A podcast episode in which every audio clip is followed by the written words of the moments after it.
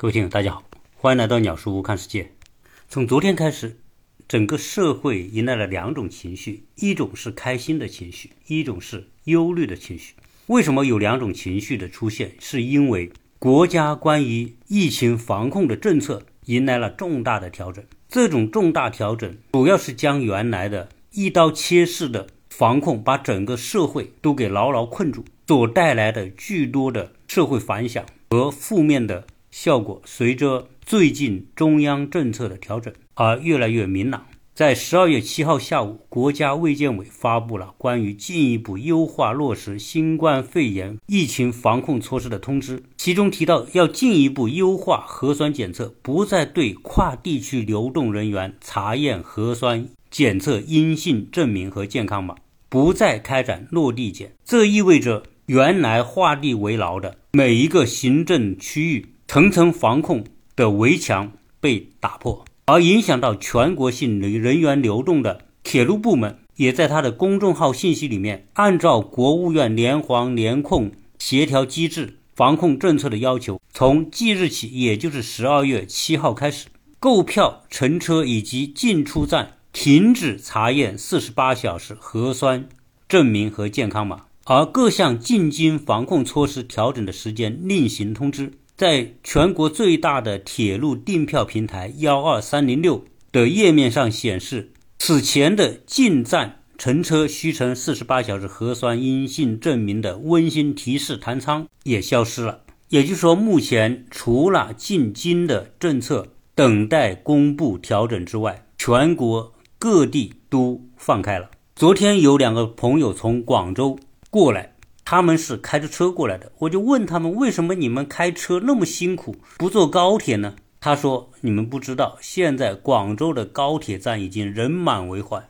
人满为患的原因，我想可能有几个。第一，不再需要出示四十八小时核酸阴性证明，也就意味着原来的黄码、红码将人们出行的脚步牢牢地捆住，而现在这一切都消除了。”什么人都可以坐火车，而现在又是在十二月份，今年的实体经济可能是二零零八年以来最严重的，很多的实体企业都提前放假。那到了年关之前提前放假意味着什么？大家很多人都会回老家。我想我的听友里面肯定有做实业的，或者是开公司的，我们会看到很多行业都已经宣布提前放假，在广东佛山。的建材行业，很多的企业从十二月份就开始放假，放假可以减轻企业的压力和负担，最少工资可以减少一些。很多的企业已经不堪重负，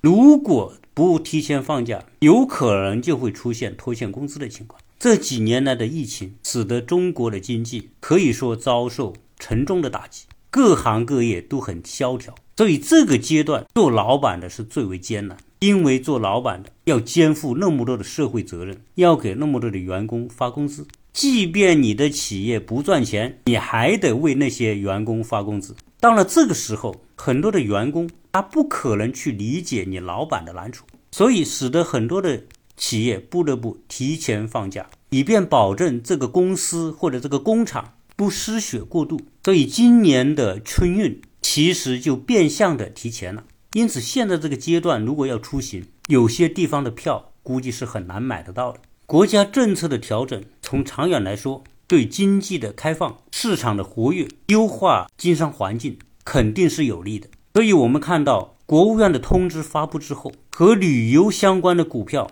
出现大涨。而中国主要的购票平台携程关于机票的搜索量猛增百分之一百六十，春节前夕的机票搜索量暴涨到三年以来的最高点。中国是一个旅游的大国，中国提供了全世界最多的游客。在过去三年当中，由于疫情的影响，国内的旅游行业非常的凋敝，做酒店的、做景区的，由于没有游客，很多都是负债累累，甚至破产。我们有很多朋友是开小酒店、开民宿的，受疫情的影响也很大。所以这个通知一来，对于这些行业是绝对的利好。还有一个就是出国旅游，这三年来真正意义上的出国旅游自由行的人数被压缩到了极限，在很多的黄金周，出国游几乎呈现零的状态，这个是不可想象的事情。在过去，中国一年出国行的人数达到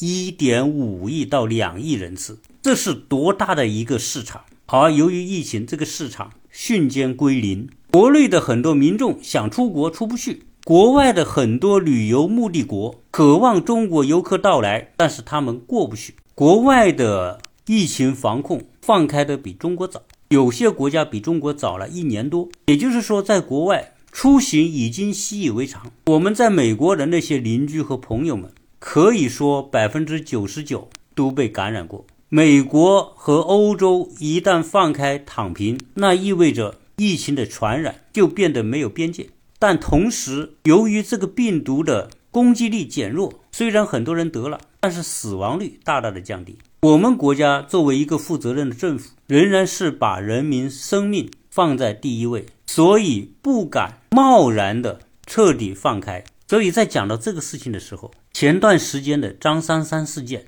从某个角度来说，给了我们国家重新认识防疫政策的这样一个动力。由于张三三事件导致社会情绪的强烈的反响，而我们也经常看到网上钟南山、张文宏等也发表了他们对于奥密克戎对人类威胁程度的相关的视频讲话。可见，从专家的角度来看，奥密克戎是疫情，但是。它的重症率和致死率已经很低了，低到和流感差不多的程度了。如果这个时候还用2020年的政策来对待当下的奥密克戎，那几乎就是杀蚊子用牛刀的概念。所以从某个角度来说，我们要感谢前面那段时间出现的核子、原子、质子以及三三们。当然，我这个感谢是打引号的。并不是说真的我会感谢他们，而只是说他们的那些事件的出现，促使了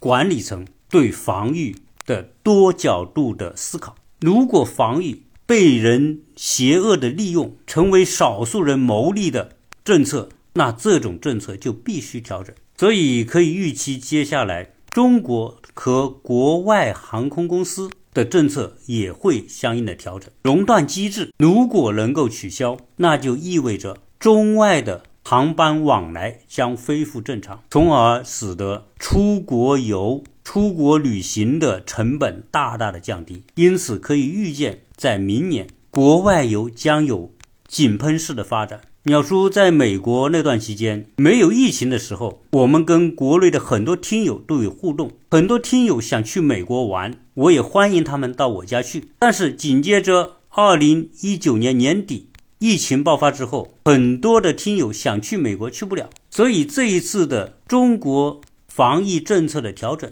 有望重新开启正常的中外旅游市场的复苏。我也非常希望未来国内的听友。去到美国，去到亚特兰大，可以跟我联系，我会在那边欢迎大家。其实，在疫情之前，我一直有个展望，就是我这么多年所做的音频节目所结识的这些听友，我希望可以成为一个小小的桥梁。当每次的暑假或者是寒假，这些家长带着小朋友去美国的时候，可以跟我们在美国见面，甚至有需要的，我们可以在暑假组织一些听友。组团进行美国深度的亲子游，这种亲子游是介于自由行和定制旅行之间，甚至我们可以在这个旅行的过程当中进行深度的沟通和交流，特别是关于孩子教育、成长、职业规划，以及我们这些年龄偏大的人未来养老生活的规划。如果可以通过这种旅行，鸟叔可以跟大家进行近距离的深度沟通，